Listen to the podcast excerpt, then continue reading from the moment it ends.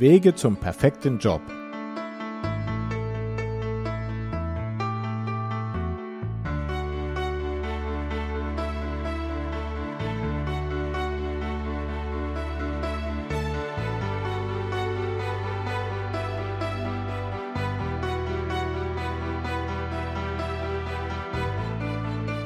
Thema heute Heimat AD ausgewandert nach Mauritius.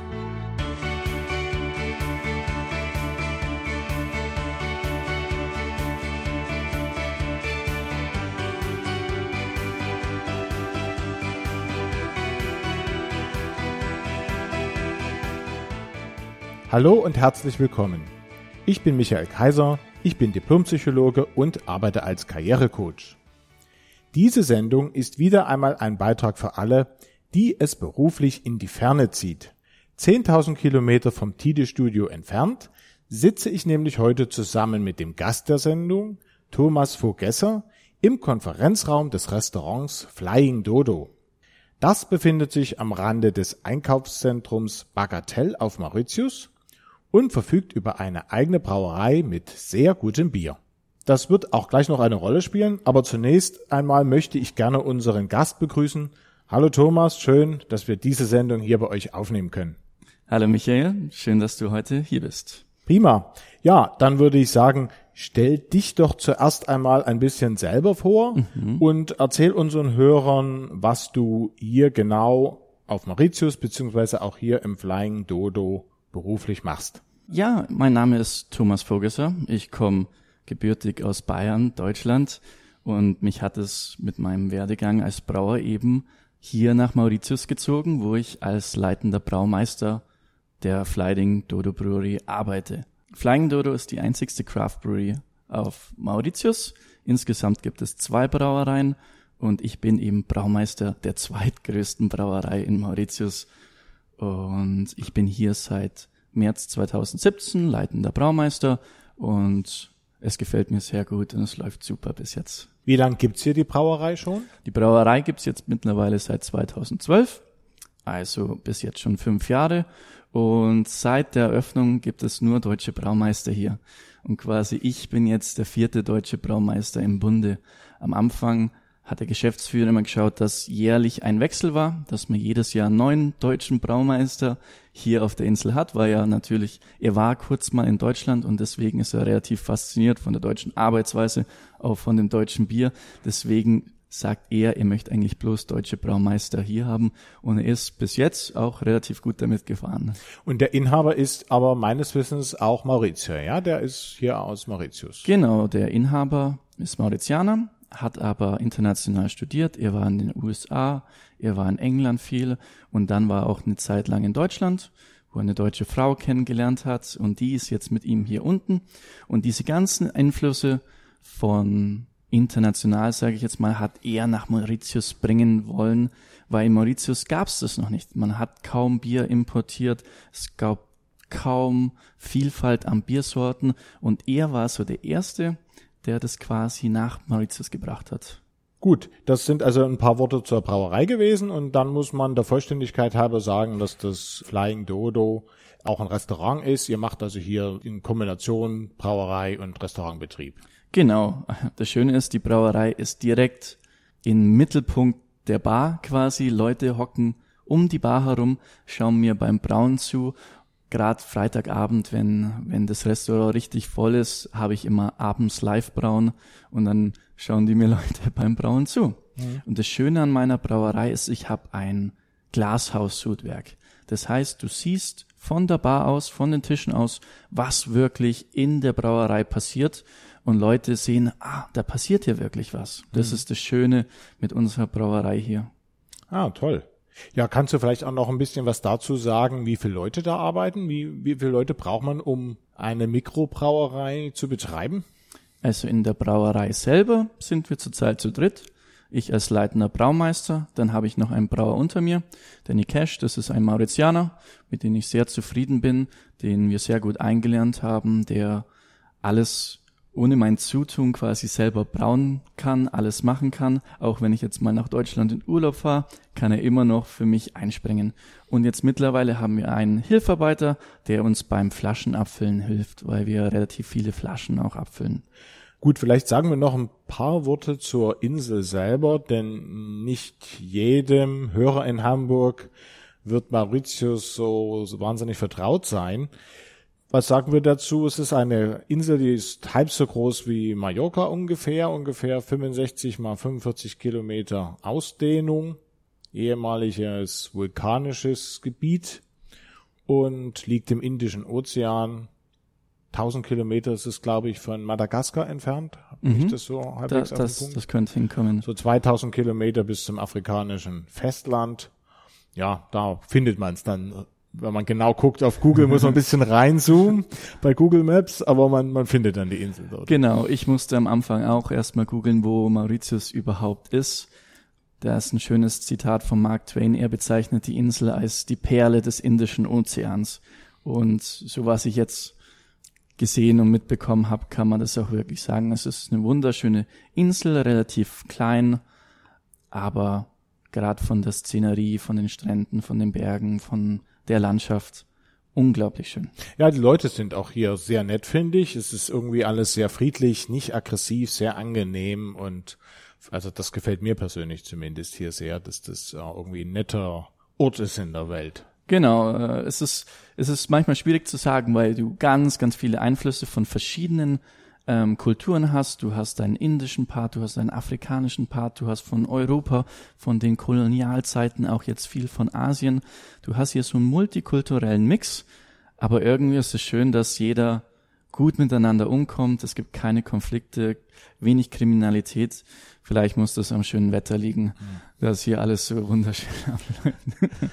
Ja, nee, also mir gefällt es ja auch hier sehr, sehr gut. Und man muss auch sagen, dass die Insel, also gerade jetzt für afrikanische Verhältnisse ja auch sehr gut entwickelt ist. Also man kann hier das Wasser trinken problemlos und Handy funktioniert alles super, man kann mit Karte bezahlen, also von daher ist das äh, Internet klappt alles super, also von daher ist das auch irgendwie eine Insel, finde ich, wo man sehr einfach leben kann. Genau, es ist also eine sehr westlich orientierte Insel, also man kann es mit Afrika, gerade Zentralafrika überhaupt nicht vergleichen. Du hast super Einkaufsmöglichkeiten, du hast eine gute Infrastruktur, du hast behördentechnisch passt eigentlich grob alles. Vielleicht kommen wir später nochmal mhm. darauf zu reden. Aber echt eine sehr, sehr fortschrittliche Insel. Kommt ein bisschen geschichtlich, weil ähm, Mauritius hat sehr, sehr viel Zuckerrohr verkauft, geschichtlich, und hat deswegen relativ, war relativ wohlhabend und deswegen hat sich das auch schneller entwickelt als viele afrikanische mhm. Länder. Gut, dann hoffe ich, dass wir unsere Hörer ein bisschen neugierig gemacht haben, vielleicht die Insel auch einmal zu besuchen. Aber wir wollen uns ja heute nicht über die touristischen Höhepunkte unterhalten, die Mauritius auf alle Fälle zu bieten hat, sondern eher über das Leben und Arbeiten hier. Und damit würde ich eigentlich dich als nächstes bitten, mal ein paar Worte zu deinem beruflichen Werdegang zu sagen, denn die meisten Menschen gehen ja noch nicht mal ins Ausland und die allerwenigsten gehen in so exotische Länder wie zum Beispiel Mauritius. Also würde mich jetzt brennend interessieren, wie war dein Werdegang von Bayern dann am Ende hier nach Mauritius? Also am besten fange ich jetzt mal mit meiner Schulzeit an, damit wir einfach verstehen, wo ich gestartet habe und wie ich jetzt hier quasi auf Mauritius gelandet bin. Also in meiner Schulzeit im LK hatte ich viel Chemie Deswegen war ich viel naturwissenschaftlich interessiert. Das hat eben dann auch meine Studienwahl dann geprägt, dass ich dann eben Brauwesen studiert habe. Weil wir haben eine Exkursion an die TU München nach Weinstefan gemacht und ich war eher so im Maschinenbau und in den Richtungen interessiert. Und dann ist mir zum ersten Mal gekommen, hey, du kannst ja Brauereiwesen studieren. Und dann kam das immer mehr und immer mehr in meinem Kopf klar, das ist eigentlich ein super Job überall auf der Welt braucht man Bier und du kannst überall auf der Welt arbeiten. Das ist das Schöne als, als Brauer. Vielleicht sagst du kurz noch, wie alt du jetzt bist, damit die Zuhörer das so ein bisschen zeitlich einordnen können. Ich bin jetzt 28, genau. Und mein Studium habe ich begonnen 2011 und habe dann mein Studium in vier Jahren durchgezogen. Und es war eine sehr schöne Zeit. Natürlich Weinstefan, Freising ist ein wunderschöner Ort zu studieren, direkt am Brauereiberg der Weinstefener Brauerei. Gerade nach der Vorlesung, wenn man da am Brauereiberg mal einen Weizen trinkt und auf München runterschauen kann, ist nicht das Schlechteste, sage ich jetzt mal. Also das war jetzt das Studium und wie ging es dann weiter? Also während meinem Studium geht's dann halt los, Bewerbungen schreiben. Und es war für mich keine leichte Zeit, weil ich sehr viele Bewerbungen geschrieben habe.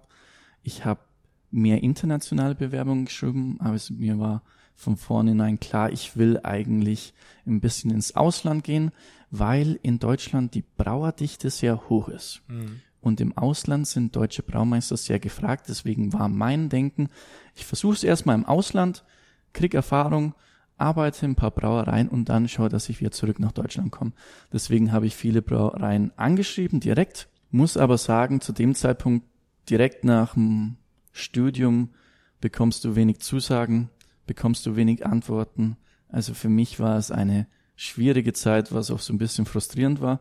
In welchen Ländern hast du dich damals beworben? Also was war da so deine, die, die Zielgruppe sozusagen? Hauptsächlich englischsprachige Nationen wie USA habe ich mich beworben, Kanada war so ein großer Traum von mir, aber dann auch ähm, England, Australien, Neuseeland. Auf die Länder habe ich mich so ein bisschen fokussiert. Genau. Okay, gut. Äh, dann das lief also nicht so zufriedenstellend wie am Anfang, wie du dir das gewünscht hast? Genau, und dann habe ich angefangen, meinen Lebenslauf in Forumen reinzustellen. Da mhm. gibt es spezielle Brauerforumen. Und dann hat quasi eine Brauerei mich kontaktiert. Also mhm. nicht der andere Weg. Eine Brauerei kam auf mich zu. Und das war eine englische Brauerei, auch so eine Gasthofbrauerei in, in Portsmouth. Und die haben mich dann relativ spontan eingeladen zu einem zwei Tage Interview. Und dann habe ich gesagt, klar mache ich, da fliege ich mal hoch, habe mit dem Braumeister da zwei Tage gebraut und dann war das relativ schnell klar, dass, dass die mich haben wollen. Mhm. Und ich habe dann von dem Direktor vom, die Firma heißt Brewhouse and Kitchen, habe ich eine Woche später die Zusage bekommen, dass sie mich gern haben möchten.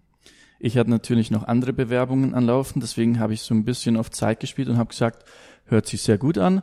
Ich muss aber noch ein bisschen mit meiner Entscheidung warten. Und er hat gesagt, ja, ja, ganz klar, ihr kannst ein bisschen Zeit haben, aber wir möchten eigentlich, dass du nächsten Montag anfängst. Und dann war das so eine Übernachtentscheidung. Ich habe kurz mit meinen Eltern drüber geredet, mit meinen besten Freunden. Und dann war es klar, hey, ich fliege am Sonntag nach England, am Montag wird der erste Suit angesetzt. Super, und wie lange warst du dann da? Äh, bei Brewhouse in Kitchen war ich jetzt zusammen um die zwei Jahre.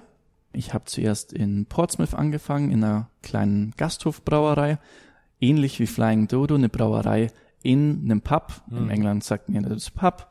Und nach kurzer Zeit wurde mir dann schon eine größere Brauerei angeboten, weil Brewhouse in Kitchen ist wie so eine kleine Kette. Die machen so mehrere Gasthofbrauereien über ganz England verteilt. Und nach acht Monaten bin ich dann von Portsmouth nach London gewechselt, was auch eine schöne Erfahrung war, mal in London zu wohnen und in London zu brauen. Und da habe ich dann weitere, glaube über einem Jahr habe ich in London gebraut. Und es war eine schöne Erfahrung. Es war ein super Team, was ich da hatte. Da war ich der einzigste Braumeister, da hatte ich also keinen unter mir. Da war ich ganz schön am, am Arbeiten, am Rödeln, sage ich jetzt mal, aber war eine super Erfahrung. Also insgesamt eine schöne Zeit in England? Insgesamt eine schöne, wunderschöne Zeit in England, muss ich ganz ehrlich sagen. England von der Kultur her kann man schon so ein bisschen mit Deutschland vergleichen. Also es ist jetzt nicht zu weit entfernt und ich wurde von den Engländern auch wahnsinnig gut aufgenommen. Okay, dann bist du ja aber nicht dort geblieben, wie wir jetzt schon wissen, sondern der nächste Schritt war dann, glaube ich, schon der nach Mauritius. Wie ist, hat sich denn das entwickelt? Nee, ich muss leider noch sagen, ich hatte noch eine Zwischenstelle Aha. in England. Ich habe ja in London als Brauer gebraut und dort haben wir neue Tanksysteme installiert bekommen von einer Firma, die hieß Tankbier. Und Tankbier war zu dem Zeitpunkt relativ neu auf dem Markt, eine super Firma und ich habe denen so ein bisschen geholfen, die Installation, sage ich jetzt mal, zu verfeinern, auf meine Bedürfnisse zuzuschneiden, wie ich das haben will, weil was wir da in Brewhouse and Kitchen in London hatten, war so ein bisschen spezial, was sie davor noch nicht hatten. Deswegen bin ich zum ersten Mal in Kontakt mit dieser Firma gekommen und habe mit denen gute Freundschaft geknüpft. Und diese Firma hat mich dann quasi von Brewhouse Kitchen abgeworben und hat ah, okay. gefragt, ob ich für sie arbeiten könnte, weil sie haben ein super Installationsteam, sie haben ein super Mechanikerteam, aber ihnen fehlt das Brauer-Know-how, sage ich jetzt mal. Deswegen wollten die ein Brauer, einen Qualitätsmanager in ihren Reihen haben und haben mich so abgeworben. Das war auch eine englische Firma? Auch eine englische Firma. Also ganz ehrlich muss man sagen, der Besitzer ist ein Holländer und ein Südafrikaner, aber die Firma ist in West-London stationiert. Mhm. Und in dieser Firma habe ich dann als Qualitätsmanager für ein weiteres Jahr gearbeitet. Du warst also insgesamt drei Jahre in England? Genau, um die drei Jahre. Ein, bis, ein bisschen kürzer. Mhm. Ich wäre auch noch gern länger in Tankbier geblieben. Eine super Firma mit großen Möglichkeiten nach oben. Die Firma war zu dem Zeitpunkt bloß drei Jahre alt mhm. oder ich sag mal drei Jahre jung und ist im jährlichen Abschnitt um das Doppelte vergrößert worden, mhm. sage ich jetzt mal. Und wären auch für mich super Möglichkeiten gewesen. Ich habe auch ganz, ganz viele Kontakte geknüpft, weil man mit den ganz großen Brauereien oder diesen Brauereigesellschaften zusammengearbeitet haben. Wir haben mit AB B InBev zusammengearbeitet, mit SAB Miller, mit Asahi Europe, mit Pilsner Urquell und, und, und. Also ich habe gute Kontakte da als Qualitätsmanager geknüpft. Okay, und warum, wenn das so toll war, bist du nicht dort geblieben? ähm, ja, kurzum, ich habe auf Facebook eine Stellenausschreibung hier in Mauritius gesehen und ich bin also in einem Brauerforum auf Facebook, wo jetzt mittlerweile um die 7000 Brauer in dieser Facebook-Gruppe sind. Auf dieser Facebook-Gruppe, da kann man ganz, ganz viele Stellenausschreibungen immer finden. Immer wenn man was sucht, kann man, können die Arbeitgeber das in diese Gruppe posten. Es gibt aber auch viel gebrauchte Teile, was man verkaufen hat, kann. Oder wenn jemand ähm, eine Frage hat, zum Beispiel, er hat Schaumprobleme, er hat da eine Frage, dann postet er es in die Gruppe und dann in den Kommentaren kann man dann Hilfestellungen geben, was ich wahnsinnig hilfreich finde. Und eben auf dieser Gruppe habe ich dann eine Stellenausschreibung als Braumeister Mauritius gesehen, habe kurz drüber nachgedacht und habe gedacht, hey, bewerben kostet nichts, habe dann eine Bewerbung dahingeschrieben und es ging dann relativ schnell und zwei Monate später war das klar, dass die mich haben wollen und dann war die Entscheidung, auch wieder relativ schnell getroffen, dass ich das noch machen will. Also zu dem Zeitpunkt war ich ähm, 27 Jahre alt und dann habe ich gedacht, jetzt muss ich es machen für vielleicht zwei, drei Jahre. Und wenn man dann später Kinder, Familien hat, dann kann man diesen Schritt wahrscheinlich nicht mehr so leicht gehen. Also für mich war das optimal, dass ich zu diesem Zeitpunkt gegangen bin. Bin dann auch von Tankbier im Guten gegangen. Die waren dann relativ froh für mich, die waren wahnsinnig happy für mich, dass, dass ich das gefunden habe und haben gleich gesagt, äh, wenn ich wieder einen Job brauche, wenn ich wieder zurückkommen will, jederzeit. Also deswegen habe ich eine gute Sicherheit, dass ich auch wieder da zurückgehen könnte. Mhm. Und jetzt bist du ja schon ein reichliches Jahr oder ein Dreivierteljahr wahrscheinlich schon. Eigentlich. Genau, ein Dreivierteljahr. Hier würdest du sagen, das war eine gute Entscheidung, eine richtige Entscheidung, es geht dir gut hier? Super Entscheidung. Also ich kann es nur empfehlen, wer mal nach Mauritius kommt, nach Flying Dodo zu kommen, kommt's vorbei, sagt's Hallo, trinkt's ein Bier mit mir, ich kann eine kleine Brauereiführung geben. Ich habe eigentlich jeden Tag ein Grinsen auf dem Gesicht, weil es einfach schön ist. Du hast eine wunderschöne Insel, ich habe ein gutes Arbeitsklima. Natürlich ab und dann hat man mal wieder so ein bisschen Stress, aber den mache ich mir selber, weil ich eben doch noch meine deutschen Wurzeln mhm. habe, aber es war für mich die richtige Entscheidung. Mhm. Gut, dann bevor wir auch ein bisschen auf dein alltägliches Leben hier noch eingehen werden, würde ich trotzdem gerne nochmal zurückkommen auf die Art und Weise, wie du die einzelnen Jobs gefunden hast, weil ich glaube, das ist für unsere Hörer doch ziemlich interessant, mal zu hören, wie da dein Ansatz war, weil ich persönlich empfehle eigentlich meinen Klienten auch immer wieder, sich nicht bloß zu bewerben. Man kann das schon machen, das ist auch nicht falsch, aber dass letzten Endes eine Networking-Strategie wesentlich besser ist und es am Ende eigentlich so passiert, wie du das ja selber auch erlebt hast, dass der Job eher zu einem kommt, als dass man selber rumrennt und versucht, einen zu bekommen. ist auch besser fürs Geld normalerweise, wenn die Idee von der anderen Seite geäußert wird, ob man nicht sich vorstellen könnte, für irgendein Unternehmen zu arbeiten. Und ich habe jetzt an deiner Darstellung des Werdegangs eigentlich gesehen, dass du das eigentlich genau so gemacht hast. Also am Anfang bewerben probiert, hat nicht so super funktioniert und dann das eigentlich eher über so die fachliche Seite, Networking und so weiter. Habe ich das richtig verstanden? Ja, das ist richtig. Ich hätte wahnsinnig gerne deine Sendung während meiner Studiumzeit gehört, dann hätte ich mir wahrscheinlich viel Schweiß, viel Bewerbungen und alles ersparen können. Wie gesagt, manchmal muss man auch Glück haben im Leben, manchmal muss man auch sein Glück suchen. Gerade in diesen Forumen ist es immer gut, da präsent zu sein, weil viele Arbeitgeber da speziell suchen. Wen kann ich mir suchen, mit welchem Profil und deswegen, wie gesagt, heute bin ich natürlich schlauer. Aber ganz wichtig ist auch Kontakte knüpfen. Als ich dann meinen ersten Job hatte, mit Leuten reden, die richtigen Leute mal anschreiben und dann vieles kommt dann auch von alleine manchmal. Mhm. Also bei mir ist es dann so. Also so über die Zeit ein Netzwerk aufbauen, ohne Stress, mit Leuten in Verbindung bleiben, gute neue Leute kennenlernen und äh, die auch informieren, was man selber so macht. Und äh, dann hat man dann in dem Moment, wo man es mal braucht, auch ein Netzwerk an Kontakten, die man dann noch anspitzen kann, ob jemand was weiß, was kennt, jemand kennt und so weiter. Genau, genau. Das kann ich jedem empfehlen.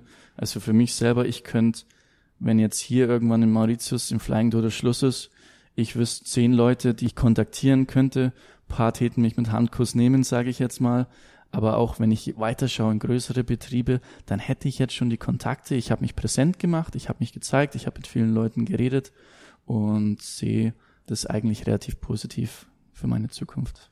Ja, und es macht ja auch viel mehr Spaß, wenn das so läuft, als wenn man da zu Hause sitzt und dann Bewerbungen schreibt und die wegschickt und dann kriegt man keine Antwort drauf. Man fragt sich, woran liegt es nun?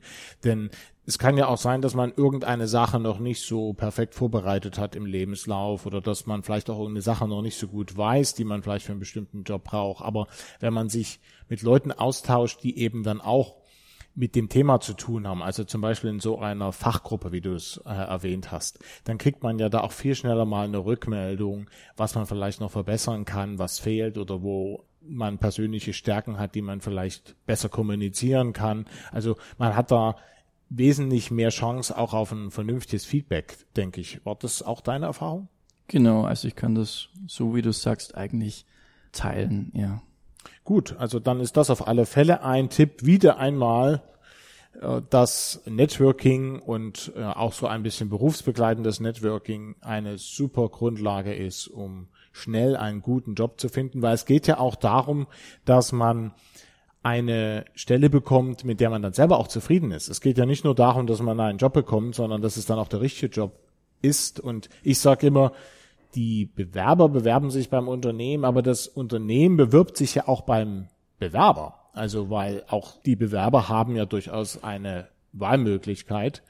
Und insofern versuchen manche Unternehmen, wenn die das gut machen, auch die eine oder andere Stelle ein bisschen aufzuhübschen. Und dann sieht die bei der Ausschreibung ganz super aus. Und wenn man dann anfängt, stellt man fest, naja, das ist aber ja nicht alles Gold, was in der Ausschreibung so geglänzt hat. Und von daher ist es ja gut, wenn man auch wirklich genau weiß, worauf lasse ich mich hier ein, bei wem bewerbe ich mich, wie ist da das Arbeitsklima, wie sind die Entwicklungschancen und so weiter. Und auch dafür ist es ja gut, weil man besser vorher absehen kann, passt das eigentlich auch für mich und nicht bloß kriege ich den Job oder nicht. Würdest du das auch so sehen? Genau, da kann ich dich wieder komplett zustimmen.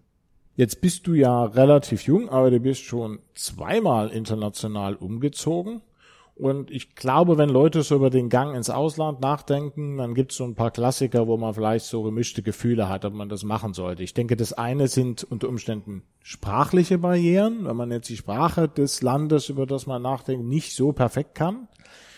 Und das andere sind natürlich dann so die ganzen Unwägbarkeiten und Schwierigkeiten, die beim ja internationalen Ortswechsel auftreten können. Wohnungssuche und überhaupt so die ganzen Sachen sind ja auch meistens ziemliche Kosten damit verbunden oder man hat zumindest Angst davor. Wie war denn deine persönliche Erfahrung in diesem Zusammenhang für diese zwei Schritte, also Deutschland, England geht ja noch, könnte man sagen, und dann der große nach Mauritius. Wie waren da deine Erlebnisse in diesem Zusammenhang? Also der erste Schritt nach England, wie ich gesagt habe, es war ja relativ spontan. Ich habe nicht viel machen müssen. Das Einzigste, was ich gemacht habe, ich habe meinen Koffer gepackt, so viel wie möglich in den Koffer zu packen und los. Einfach so von heute auf morgen ins Blaue geschossen. Mir wurde natürlich, mein großer Vorteil war, von der Brauerei eine Wohnung gestellt. Das heißt, ich habe mich da hingegen um nicht viel kümmern müssen. Ich habe einfach meine Arbeitsklamotten, meine normalen Klamotten eingepackt und das war's. Ich bin rübergeflogen. England ist ja zu dem Zeitpunkt noch in der EU, hm. deswegen ist der Schritt nach England ja eigentlich nicht so schwierig. Deswegen hat es es für mich sehr, sehr leicht gemacht. Sprachlich gesehen natürlich, in England spricht man Englisch. Jeder Abiturient hat paar Jahre wenigstens in der Schule Englisch gehabt. Ich muss auch ganz ehrlich sagen, ich war immer ein schlechter Englischschüler. Also ich war nicht richtig gut. Ich war immer so mein Vierer, Fünfer Durchschnitt, habe mich so durchgemogelt und dann Studium war mit Englisch bei mir überhaupt nichts. Dann komme ich dahin und musste Englisch reden. Also da ging kein Schritt drumherum. Die Aber Eng dein Englisch war ja gut genug, um das anscheinend das Vorstellungsgespräch zu überleben, ja? Genau, das, das hat noch gepasst. Ich habe dann eher mit meiner Brauereffizienz geglänzt, mhm. sage ich jetzt mal. Aber du kommst dann wahnsinnig schnell rein. Ich war gezwungen, Englisch zu reden. Ich habe dann auch so Showbrewings gemacht, wo ich mit Leuten zusammen gebraut habe. Ich habe die brauen lassen, habe denen dann das alles erklärt. Die haben dann auch nach dem Tag ihr eigenes Bier nach Hause bekommen. Musste natürlich alles auf Englisch sein. Aber wenn du gezwungen bist, Englisch zu reden, dann kommst du auch relativ schnell rein. Du hast eine gute Grundlage von der Schule. Du denkst eigentlich, du hast alles vergessen. Aber wenn du dann wirklich im Land bist, nach paar Monaten läuft es wieder. Und dann, ich habe so wirklich das Gefühl gehabt, von Monat zu Monat wird's einfach besser. Also trotz relativ schlechter Vorkenntnisse war die Sprache kein Problem. Die Wohnung hattest du Glück, hatte Arbeitgeber gestellt, mhm. war also auch kein Problem. Gab es irgendeine Sache, manchmal gibt es ja Kleinigkeiten, wo man es gar nicht erwartet, äh, die irgendwie unerwartet schwierig waren oder unangenehm oder die dir schwerer gefallen sind? Also ich muss jetzt sagen, mit dem England-Umzug, ich könnte mich jetzt nix erinnern, was wirklich Schwierigkeiten bereitet habt. Als ich zum ersten Mal geflogen bin, war mein Koffer natürlich sehr, sehr viel überfüllt. Deswegen musste ich einen Haufen von meinen Arbeitssachen wieder rausnehmen. Laptop, Arbeitsschuhe konnte ich im ersten Gang nicht mitgeben. Aber dann, meine Eltern haben quasi das dann nachgeschickt und dann war das im Endeffekt kein Problem. Und in England ist es wirklich so, du bewirbst dich bloß für deine NHS, deine National mhm. Insurance Number, zahlst deine Steuern. Das war's. Du ist eigentlich nicht sehr viel anders als in Deutschland auch. Oder man könnte wahrscheinlich vermuten, ich habe ja auch mal zwei Jahre in England gelebt, dass das eigentlich sogar noch etwas einfacher ist als in Deutschland, diese ganzen Sachen. Also ich habe das Gefühl, dass es schon viel einfacher ist. In Deutschland mhm. gibt es schon mehr Auflagen hier und da und das muss man unterschreiben. Und in England das war ein Telefonat mit diesem National mhm. Insurance Company und dann war's rum. Dann, dann war ich offiziell da. Dann musste ich mein Bankkonto anmelden. Hattest du damit irgendwelche Schwierigkeiten? Ging das gut oder? Manchmal musste ich so ein bisschen vorbereiten. Ich war zweimal bei der Bank, habe gefragt, was sie brauchen. Die haben mir dann eine Liste gegeben. Ähm, eben einen Steuerbescheid brauchst du. Du brauchst eben deinen Personalausweis oder deinen Reisepass. Dann brauchst du es schimpft sich ein Proof of Address, also deiner englischen Adresse in dem Fall. Genau, von der englischen Adresse muss man das vorzeigen können, dass ich da wohne. Mhm. Und dann habe ich ein Bankkonto und mit dem Bankkonto kriegt man dann immer so ein Bankstatement und mit dem kann man dann wieder zu anderen Firmen hingehen und sagen, das ist offiziell, dass ich mhm. hier quasi wohne. Also du brauchst eigentlich überall, ob Autovermietung, anderes Bankkonto brauchst du immer so ein Proof of Address. Ja, das ist ja hier auf Mauritius dann auch wieder so. Dazu kommen wir aber gleich noch. Das heißt also zusammengefasst war der Gang nach England relativ einfach.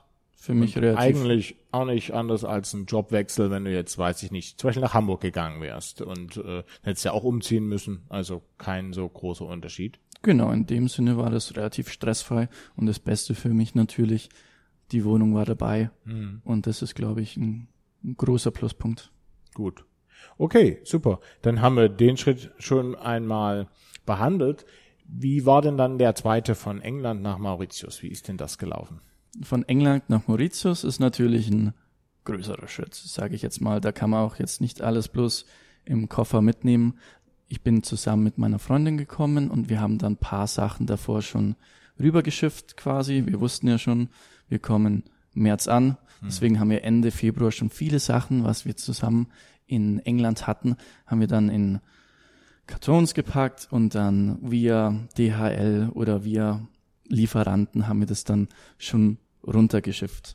Wie lange dauert das ungefähr, bis die Sachen so da sind? Vier Wochen ist das so die Zeit? Kommt darauf an, wie viel man zahlen will. Also Aha. wenn man es per Luftpost schickt, dann wird es relativ teuer. Dann kann so ein Karton schon mal 250 Euro kosten.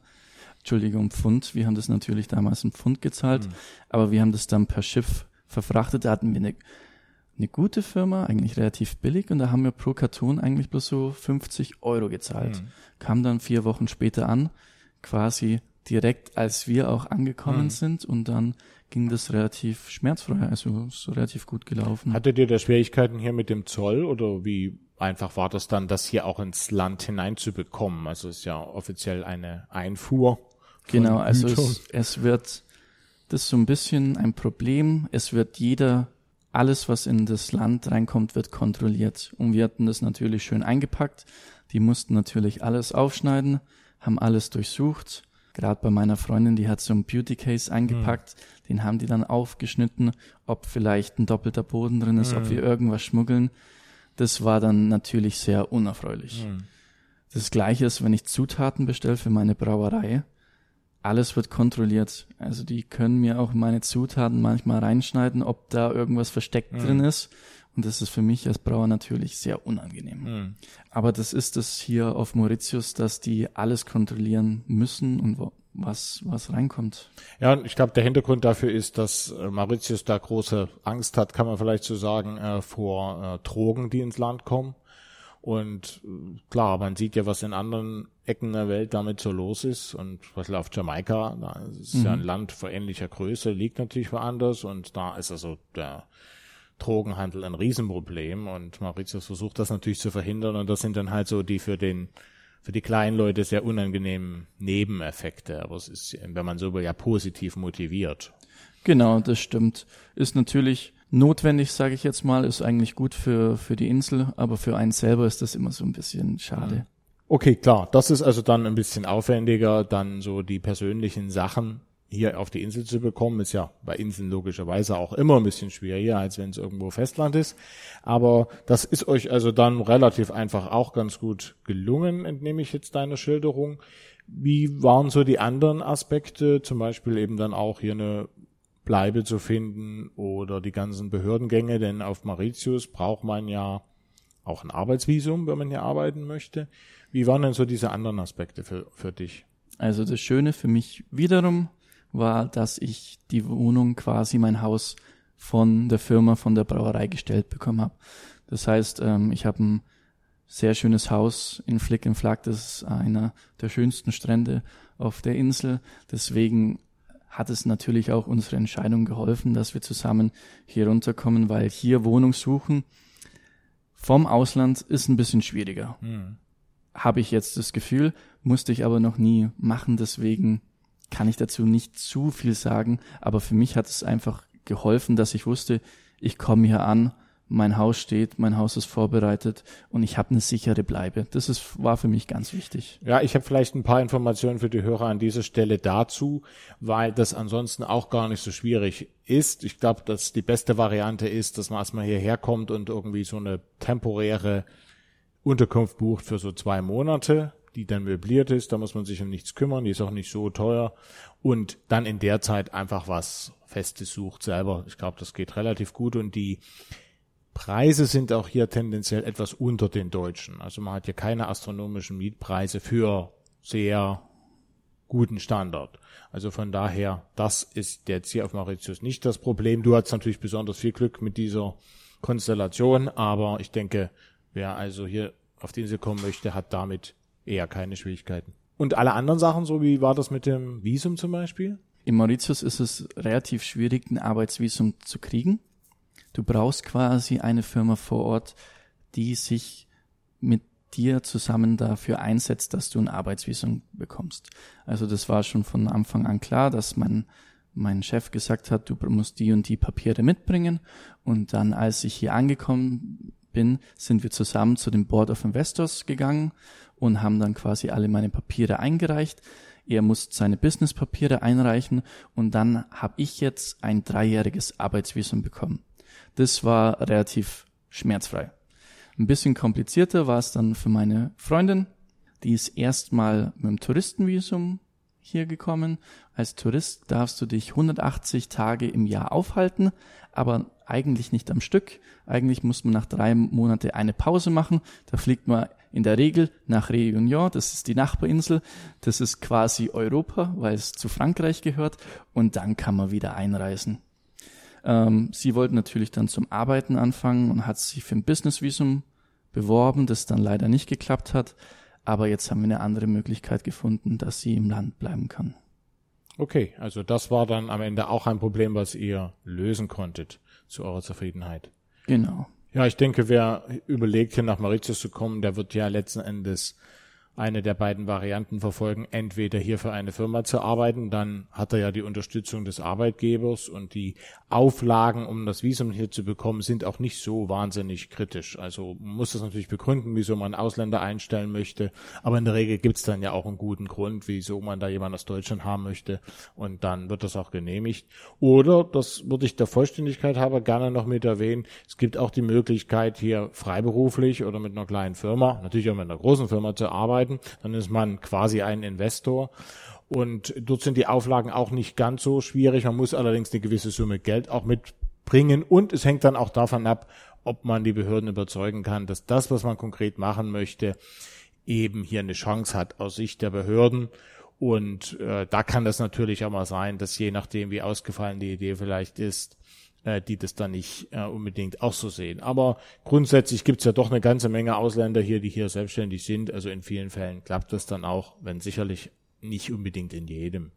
Wie ist das eigentlich? Das ist ja auch so ein Standardthema, was die Deutschen ganz besonders interessiert. Krankenversicherung, wie ist das für dich geregelt? Ach, das ist die urtypische deutsche Frage, wo mich eigentlich jeder Deutsche darauf anspricht. Also generell ist jeder Mauritianer oder jeder, der hier arbeitet, zahlt in eine Krankenversicherung ein. Die geht natürlich vom Gehalt runter, wie auch in Deutschland auch. Also ein staatliches System in dem Sinne. Genau, in dem ja. Sinne ist es ein staatliches System. Man hat keine zwei Klassensysteme. Man kann aber dann noch zusätzlich, wenn man extra Behandlungen will, sich eine private Krankenkasse suchen ist aber so ein bisschen anders als in Deutschland geregelt. Da wäre man dann echt, äh, sagt, da kriegt man dann eine ganz spezielle Behandlung. Ich zum Beispiel habe keine private mhm. Krankenversicherung. Ich zahle ganz genau wie die anderen auch in die gesetzliche Krankenkasse ein und ich habe bis jetzt auch in den Krankenhäusern und bei Ärzten eigentlich gute Erfahrungen. Es ist jetzt kein deutscher Standard natürlich, aber es reicht. Gut. Ja, und wer den deutschen Standard unbedingt haben möchte, du hast es ja gerade schon erwähnt, kann ja hier jederzeit auch eine private Versicherung dafür nutzen und die sind meines Wissens auch deutlich günstiger als das, was man in Deutschland für dann tatsächlich auch westlichen Standard hier bezahlt. Dann hast du jetzt also die zwei internationalen Umzüge schon sehr ausführlich beschrieben. Fällt dir irgendetwas ein, was in diesem Zusammenhang für dich persönlich eine besonders große, entweder positive beziehungsweise dann eben auch negative Überraschung dabei war? Also irgendwas, was du so nicht erwartet hattest, wo dann ein Problem aus einer ganz anderen Ecke kam, als du dir das hättest vorstellen können? Also positiv muss ich sagen, dass ich international eigentlich immer sehr willkommen war gerade am Anfang, wo ich nach England gekommen bin und mit der Sprache hat es nicht so geklappt. Die Leute waren wahnsinnig verständlich, hilfsbereit und man hat ja immer so als Deutscher das Gefühl, geschichtlich gesehen, uh, der böse Deutsche kommt, aber international gesehen, die Leute nehmen einen auf mit offenen Armen. Sie sind wahnsinnig freundlich, wahnsinnig hilfsbereit. Natürlich gibt's auch da paar negative Beispiele, aber muss ich sagen, da habe ich minimale gemacht. Der große Teil war alles positive Erfahrungen jetzt England gesehen. In Mauritius wird's noch mal eine Schippe positiver, sage ich jetzt mal, vom, vom Willkommensgefühl. Also die Leute sind wahnsinnig froh, dass ich da bin. Gerade auch wenn sie mal ein Bier probieren und dann mit mir sprechen. Es wird so viel mir auf der Schulter geklopft, ähm, dass ich einen super Job mache, dass ähm, sie froh sind, dass ich hier bin. Im Endeffekt nehme ich ja einem Mauritianer den Arbeitsplatz weg, aber sie sind froh, dass sie einen deutschen Brauer hier haben. Deswegen ist es schön, dass man überall sehr willkommen ist.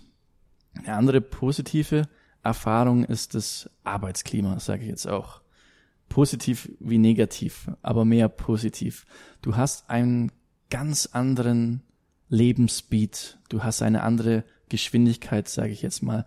Wenn ich jetzt Mauritius und London vergleiche, das ist wie Tag und Nacht. Wenn ich durch London gehe, dann ist jeder busy, jeder ist Geschäftsmensch, jeder schaut auf sich, jeder sagt, keiner sagt Hallo in der U-Bahn, jeder hat seinen nächsten Termin schon ähm, bereit. Hier in Mauritius schaut es ganz anders aus. Da wird vieles lockerer genommen, wenn was nicht klappt. Mai, dann macht man es halt am nächsten Tag. Da musste ich mich als Deutscher und dann noch von London her erstmal umgewöhnen, was für mich gut war, was manchmal auch ein bisschen stressig ist für mich, weil man will dann doch Sachen erledigt bekommen. Aber im Großen und Ganzen ist es für mich eher eine positive Geschichte als eine negative Geschichte. Wobei man also da denke ich auch dazu sagen muss, dass hier in Mauritius schon grundsätzlich fleißig gearbeitet wird. Also das siehst du doch wahrscheinlich auch so, oder? Das stimmt. Also ich wollte es jetzt nicht negativ sagen. Also sie sind schon fleißig. Ich habe gute Mitarbeiter, die auch sehr arbeitswillig sind aber manchmal einfach von der Geschwindigkeit ein bisschen langsamer sind. Wenn jetzt vier Uhr ist und es Zeit zum Heimgehen, dann wird nicht weitergearbeitet. Dann ist es einfach so, ich lege meine Arbeitssachen weg, egal ob sie fertig sind oder nicht. Ich gehe heim, weil ich krieg für das, was ich jetzt weiterarbeite, kriege ich kein Geld. Hm. Und der Mauritianer sagt halt, warum sollte er dafür arbeiten? Hm. Und dann, ich glaube, das ist also eher das, dieses Manische, was man in Europa schnell hat, insbesondere auch in Deutschland, so bei der, gerade bei der Arbeit, dass irgendwie Leute so getrieben sind und dann irgendwie auch drunter leiden, das, das gibt's ja hier viel, viel seltener und das macht das ganze Zusammenleben natürlich auch angenehmer, finde ich. Auch wenn es hin und wieder natürlich auch mal ein Problem darstellt. Das ist keine Frage, das ist ja dann, das gibt's natürlich auch. Genau, man hat beide Seiten natürlich, positiv wie negativ, ähm, aber wie ich schon erwähnt habe, für mich ist es eher was Gutes. Ich, ich fühle mich persönlich weniger gestresst als in London und deswegen auch ein bisschen gesünder. Mhm. Also klar, wenn man weniger Stress hat, wenn man nach der Arbeit heimgeht und so ein bisschen abschalten kann und nicht sich schon Stress über den nächsten Tag machen muss, dann fühlt man sich besser einfach. Ja, weil die Leute ja, ich meine, die machen sich selber weniger Stress und die machen dann aber anderen eben auch weniger Stress. Das heißt also, man darf bei diesem System dann auch mitmachen. Das ist also nicht bloß so, dass die anderen das machen und man muss selber dann aber noch äh, wie ein Wilder schuften, sondern man, man darf dann auch sich da schon ein bisschen an und einpassen. Würdest du doch auch so sehen, oder? Man muss mitmachen, weil mhm. sonst kommt man hier nicht klar. Wenn ich jetzt alles 100% haben will und ich mache dann mhm. alles on my own, für mich alleine, das schaffe ich nicht. Mhm. Da, da hätte ich zu viel Arbeit. Mhm. Das klappt auch in, in generell, also nicht bloß mhm. bei mir in der Brauerei, wenn man durch die ganzen verschiedenen Berufsgruppen schaut, das, das wird mhm. einfach nicht funktionieren mhm. hier. Mhm. Also ich bin hier sehr glücklich. Ich bin auch zufrieden mit meinem Arbeitgeber. Wie ich schon erwähnt habe, er ist ein Bier-Lover, sage ich mhm. jetzt mal. Also er, er liebt mit Bier zu arbeiten und es gibt er mir auch weiter. Er hat natürlich immer viele Voraussetzungen. Er möchte das haben, er möchte mal Speziales haben, da möchte er wieder ein Spezialsud haben und ich muss das dann eben so ein bisschen wahr machen. Er gibt mir aber auch viele Freiheiten. Mhm. Ich kann brauen, was ich will teilweise. Also wir haben ein paar Standardbiere am Zapfhahn, aber ich habe dann auch die Möglichkeit, jeden Monat mit was Neuem herauszukommen. Jetzt vor paar Wochen kam ein Weihnachtsbier auf den Markt. Davor habe ich mal ein Mango-Bier probiert was ich in Deutschland reinheitstechnisch, reinheitsgebotstechnisch gar nicht so brauen kann. Deswegen kann ich mich hier so ein bisschen entfalten und fühle mich dementsprechend wahnsinnig wohl. Wie läuft denn das sprachlich hier? Du kommunizierst in erster Linie in Englisch oder wie ist dein Französisch? Denn die Umgangssprache hier ist ja eher Französisch als Englisch, obwohl jeder so halbwegs auch Englisch kann. Das ist sehr unterschiedlich, aber offiziell die Amtssprache ist ja Englisch hier. Aber dann sprechen sie eben alle Französisch. Wie gehst du damit um? Also ich, ganz klar, ich spreche eigentlich bloß Englisch und Mhm. ich komme super damit zurecht. Gerade hier in der Arbeit, da versteht mich eigentlich jeder. Das Schöne in Mauritius ist, wegen der kolonialen Vorgeschichte ähm, wachsen die meisten Mauritianer dreisprachig auf. Mhm. Also Amtssprache, wie du gesagt hast, ist Englisch. Deswegen können auch die meisten ähm, gutes Englisch bis mittelgutes Englisch. Kommt auf die sozialen Schichten Mhm. drauf an. Wenn man ein bisschen weiter runterschaut, dann wird's mit Englisch problematisch. Aber die meisten Mauritianer sprechen die einheimische Sprache, das ist Kreol, Mauritianisch Kreol. Kreol ist ja so eine afrikanische Sprache, wo überall ein bisschen unterschiedlich ist, aber das mauritianische Kreol geht wahnsinnig nahe an das Französische dran. Deswegen spricht eigentlich jeder fließend Französisch. Wie ich gesagt habe, ich spreche eigentlich kaum Französisch, kaum Kreol. Ich versuche jeden Tag so mit den Bediensteten ein Wort zu lernen, dass ich sagen kann, hey, wie geht's dir? Komm mal mit und füll den Tank auf oder ich, äh, genau, diese Umgangssprachen, da pick ich mir so ein paar Wörter raus, aber falls es so ein bisschen ins Detail geht, falls es ein bisschen arbeitstechnisch geht, dann 100% Englisch und da komme ich super mit zurecht. Auch wenn man jetzt irgendwo einkaufen will, jeder spricht dich auf Französisch oder Kreol an, dann sagst du sorry or excuse me, dann weiß der sofort, ich muss aufs Englische umswitchen, umwechseln und dann passt es auch wieder. Gut, also das ist jetzt auch nichts, wovor man irgendwie Angst haben müsste, wer jetzt aus Deutschland überlegt, nach Mauritius zu gehen, solange er Französisch beziehungsweise Englisch spricht oder am besten beides, dann ist es überhaupt kein Problem. Und wenn man nur Englisch kann und kein Französisch, ist es auch keins. Also zumindest gerade für den Start kommen wir hier auch schon klar. Gut, wie sieht's denn dann privat aus? Denn du bist ja jetzt mit deiner Freundin hier hingekommen, hast du vorhin erzählt. Aber man möchte ja dann doch auch so ein paar Leute kennenlernen, privat was unternehmen, nicht bloß arbeiten. Wie waren denn damit deine Erfahrungen bis jetzt? Also es hat so eine gewisse Zeit gedauert. Ich habe mich natürlich auch auf der Insel erstmal akklimatisieren müssen. Die Arbeit stand am Anfang im, im Vordergrund und dann so nach und nach schaut man, dass man sein privates Umfeld vergrößert. Und was wir gemacht haben, wir haben einen Tipp von unserem Vorgänger Brauer, Brauer bekommen. Der hat uns was empfohlen, das schimpft sich Mauritian Hush Run. Und das ist eine wahnsinnig coole Geschichte. Das ist eine Gruppe von Leuten, die trifft sich jeden zweiten Sonntag und die organisieren Wanderungen. Und das schaut dann quasi so aus, das ist wie so eine kleine Schnitzeljagd. Da gibt's dann immer so ein Herr, das ist wie so ein Hase, der liegt in der in der Früh liegt er immer an einem Pfad und du musst zu diesem Pfad folgen und du kommst da an die verschiedensten Orte Mauritius, also gerade wo nicht im Reiseführer sind, wo keine Touristen hinkommen, wo selber Einheimische wissen gar nicht, okay, das gibt's hier. Also da ist mal wieder eine Ananasfarm, da ist wieder ein Zuckerrohrfarm, hier gibt's einen wunderschönen Wasserfall. Das ist einfach so schön, dass du Mauritius von der anderen Seite siehst mit diesem Hushrun. Und in diesem Hushrun hast du unterschiedlichste Leute da. Du hast, sage ich jetzt mal, 50 Prozent Einheimische, die auch auf diesen Heer machen, die dir dann eben diese versteckten, wunderschönen Seiten Mauritius zeigen. Und die anderen 50 Prozent sind mehr so Expats. Also da waren viele Deutsche, viele Engländer, aber wir hatten schon alles. Wir hatten Polen, wir hatten Asiaten, wir hatten Amerikaner, Neuseeländer. Also da kommt alles zusammen und geht zusammen wandern. Und die Wanderung dauert dann immer so um die zwei Stunden. Und danach, das, Wie viele Leute machen da üblicherweise mit, so bei einer konkreten Wanderung? das sind immer so um die 40 bis 50. Aha, so viel schon. Also Doch. eine ziemlich große Gruppe. Doch, ist immer eine große Gruppe. Es zieht sich dann immer so lang. Man kann dann unterm Laufen immer schon mit viel, verschiedensten Leuten reden. Es ist aber so ein bisschen verpönt, über Business zu reden. Also es ist eher so, man kommt weg von der Arbeit, man genießt die Freizeit, man genießt Mauritius. Und das Schöne ist, nach dieser Wanderung kommt man nochmal zusammen in einem Circle, also so einem Kreis, und da werden dann verschiedene Spielchen gemacht und dann werden gesagt, wer war zum ersten Mal dabei, wer war zum zweiten Mal dabei, hat irgendjemand eine falsche Abzweigung genommen und dann trinkt man ein Bierchen zusammen und später bringt dann jeder Essen mit auf einen großen Tisch und dann wird dann einfach geteilt und man hat ein, man hat eine super Picknick. Zeit und man kann sich so gut mit Leuten austauschen.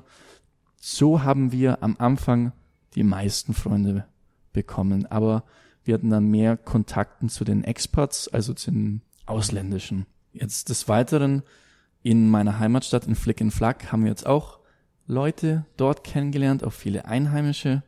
Meine Freundin ist zum Beispiel zum Sumba gegangen, hat da Leute kennengelernt, dann waren wir mal auf den Geburtstag eingeladen und die Einheimischen, die wollen dir wahnsinnig viel geben.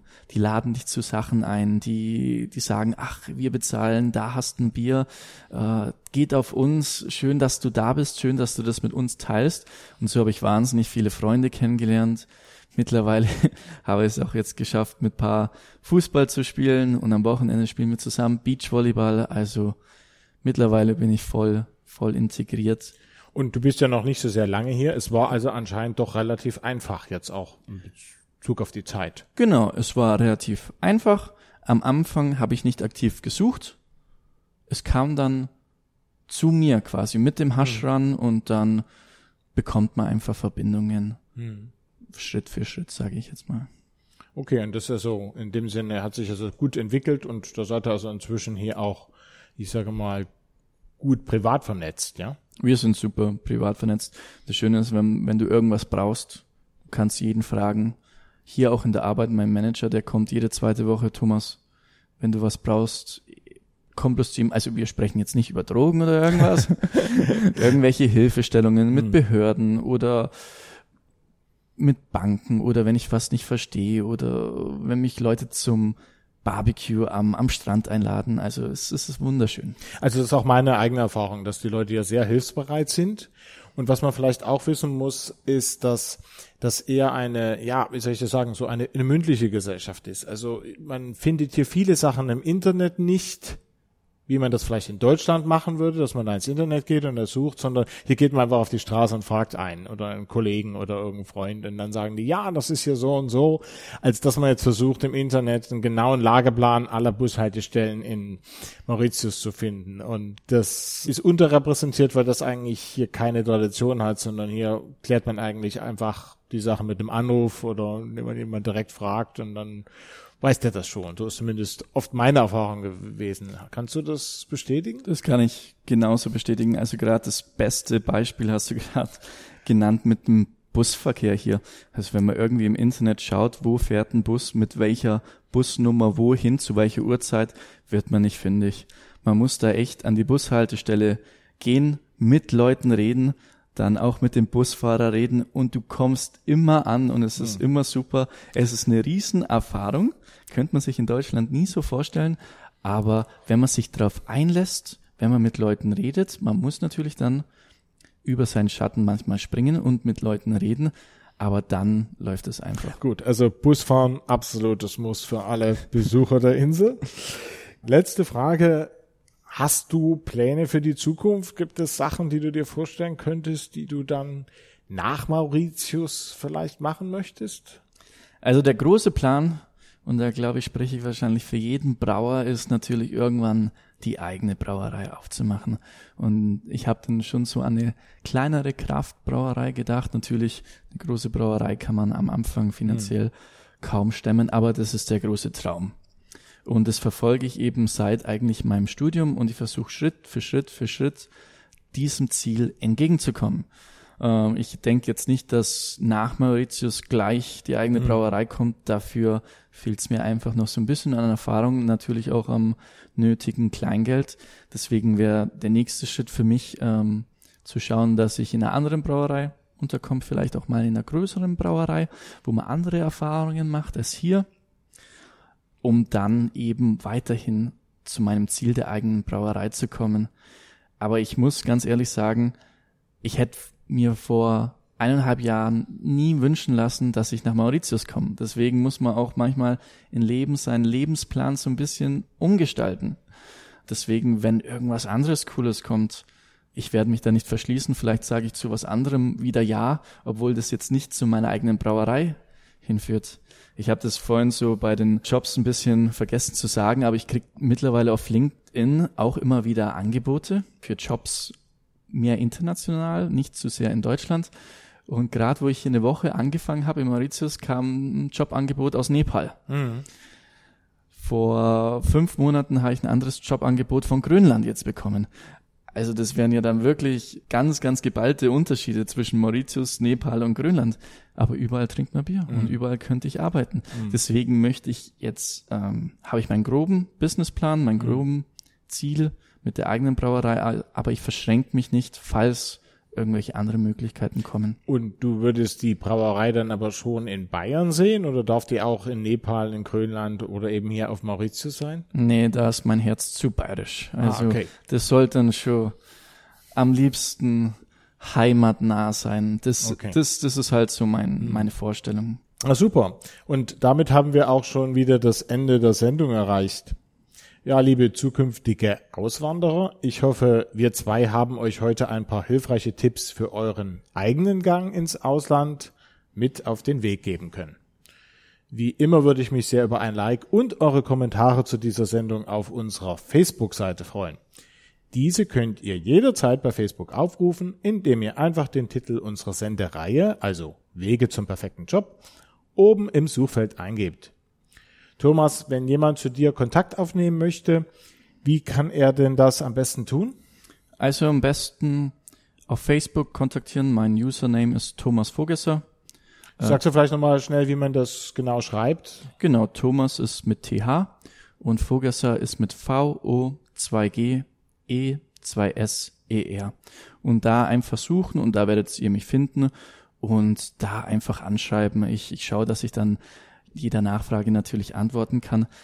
Aber am besten ist, falls es jemand nach Mauritius zieht und ihr seid bei mir hier in der Brauerei, kommt's hier, trinkt's ein Bier mit mir, sagt's Hi und wir können, wenn ihr irgendwelche Fragen habt, natürlich drüber reden. Gut, dann nenne ich noch ganz schnell meine eigene Website und die findet ihr wie immer unter www.michael-kaiser.de.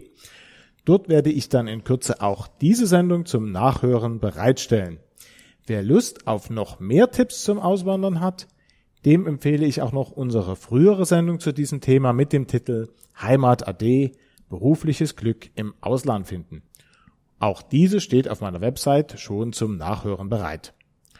Und ansonsten gibt es noch jede Menge Gratistipps für die perfekte Bewerbung in meinem Online-Ratgeber Richtig bewerben. Den könnt ihr unter der Internetadresse richtig-bewerben.net finden. Thomas, ganz herzlichen Dank an dich für dieses Interview und insbesondere deine vielen wertvollen Informationen für unsere Zuhörer. Gerne. Ich muss auch Danke sagen, Michael, dass du so spontan vorbeigekommen bist, dass wir hier das Interview machen können. Hat mich wahnsinnig gefreut, dass du hier warst. Und ich hoffe, dass wir nach der Radiosendung jetzt noch zusammen ein Bierchen trinken können. Gut, dann machen wir das. Ja, liebe Hörerinnen und Hörer, wie immer wünsche ich euch ganz viel Erfolg bei der Entwicklung und Umsetzung eurer eigenen beruflichen Pläne und sage Tschüss bis zur nächsten Sendung in der Reihe Wege zum perfekten Job hier auf TIDE 96.0.